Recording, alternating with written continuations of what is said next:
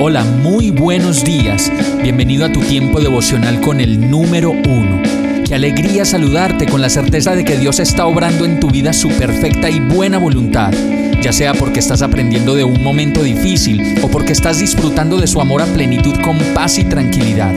Llegó la hora de tomar tu Biblia, pues de seguro Dios te va a hablar, te va a reconfortar y lo mejor de todo, te va a dar las respuestas que estabas buscando. ¿Qué esperas? Vamos, súbete de una vez en este pequeño pero eterno vuelo devocional con destino al cielo. Y el mensaje de hoy se llama Que digan lo que quieran. Mateo 5:10 dice, Dios bendice a los que son perseguidos por hacer lo correcto, porque el reino del cielo les pertenece. En muchas ocasiones, cuando hacemos bien las cosas en el trabajo o en el lugar donde habitualmente nos desempeñamos, pueden venir muchos ataques, envidias, comparaciones y murmuraciones de personas que de pronto lo quieren sacar a uno del trabajo, precisamente como lo dice el verso, por hacer las cosas bien. Por eso dice, Dios bendice a los que son perseguidos por hacer lo correcto y qué bueno que si vamos a sufrir persecución o ataques, sean porque hacemos las cosas bien y no precisamente por ser los peores.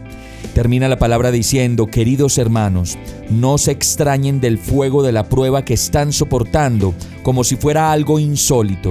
Al contrario, alégrense de tener parte en los sufrimientos de Cristo, para que también sea inmensa su alegría cuando se revele la gloria de Cristo. Dichosos ustedes si los insultan por causa del nombre de Cristo, porque el glorioso Espíritu de Dios reposa sobre ustedes. La persecución en sí no es algo que deba procurarse, pero cada vez que se dicen falsedades sobre un cristiano por causa de Cristo, esa clase de persecución viene acompañada por la bendición de Dios. Vamos a orar. Amado Señor, cuánto te amo y te necesito. Enséñame a hacer las cosas de la mejor manera siempre, en cualquier lugar a donde yo vaya. Lléname de ti. Enséñame, Señor. Moldea mi carácter, mis inseguridades y todo mi ser, para que yo pueda brillar tu luz y ser la persona que tú diseñaste para que yo fuera. Y todo esto te lo pido en el nombre de Jesús. Amén.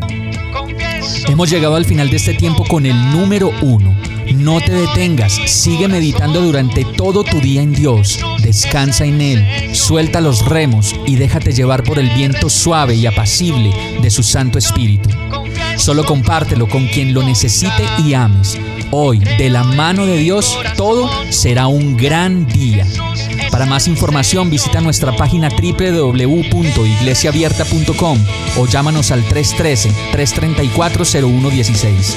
Oramos y rogamos para que cada día te enamores más de Dios y para que no pares de pasar todo tu tiempo con el número uno